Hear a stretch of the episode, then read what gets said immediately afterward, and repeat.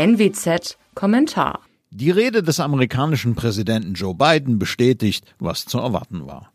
Eine wesentliche Abkehr von der Außenpolitik seines Vorgängers Donald Trump nämlich. Der Jubel in Europa und besonders Deutschland fällt entsprechend kräftig aus, aber erst voreilig und er resultiert aus einer rosarot eingefärbten Sicht amerikanischer Interessen.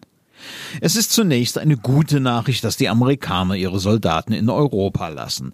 Aber das ist zum einen vor allem ein Signal an die Osteuropäer in Polen und dem Baltikum. Die sahen in diesem Abzug schon immer Verrat an ihren Sicherheitsinteressen gegenüber Russland. Zum anderen soll sich niemand zu früh freuen. Der Druck der Amerikaner, dass vor allem Deutschland endlich einen angemessenen Beitrag zur Verteidigung im westlichen Bündnis leistet, wird nicht weniger werden.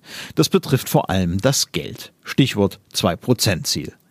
Biden wird hier sicher freundlicher und diplomatischer, weniger öffentlich, aber auch ganz sicher nicht weniger energisch Druck ausüben. Man mag es gut finden oder nicht, Donald Trump hat mit seinen Forderungen ein Thema auf den Tisch der NATO gelegt, das nicht wieder verschwinden wird.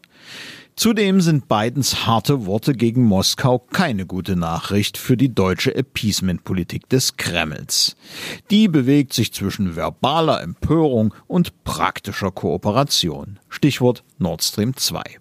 Auch hier kann sich Berlin auf Konflikte einstellen, weniger ruppig und öffentlich per Twitter ausgetragen, aber damit nicht weniger intensiv. Absolut keine gute Nachricht ist hingegen Bidens Aussage zu Jemen und damit auch zur Iran-Politik. Im Jemen hat das iranische Regime durch die Unterstützung der Houthi-Revolte sämtliche staatlichen Strukturen zerstört. Jemen ist ein integraler Teil der strategischen Offensive Teherans in der Großregion. Wenn Biden nun die Unterstützung der Anti-Iran-Koalition aufkündigt, macht er genau der Macht den Weg frei, die das produziert, was er verhindern will. Krieg, Armut und Tyrannei nämlich. Mein Name ist Alexander Will, bitte bleiben Sie uns gewogen. Sie hörten einen Kommentar der Nordwestzeitung.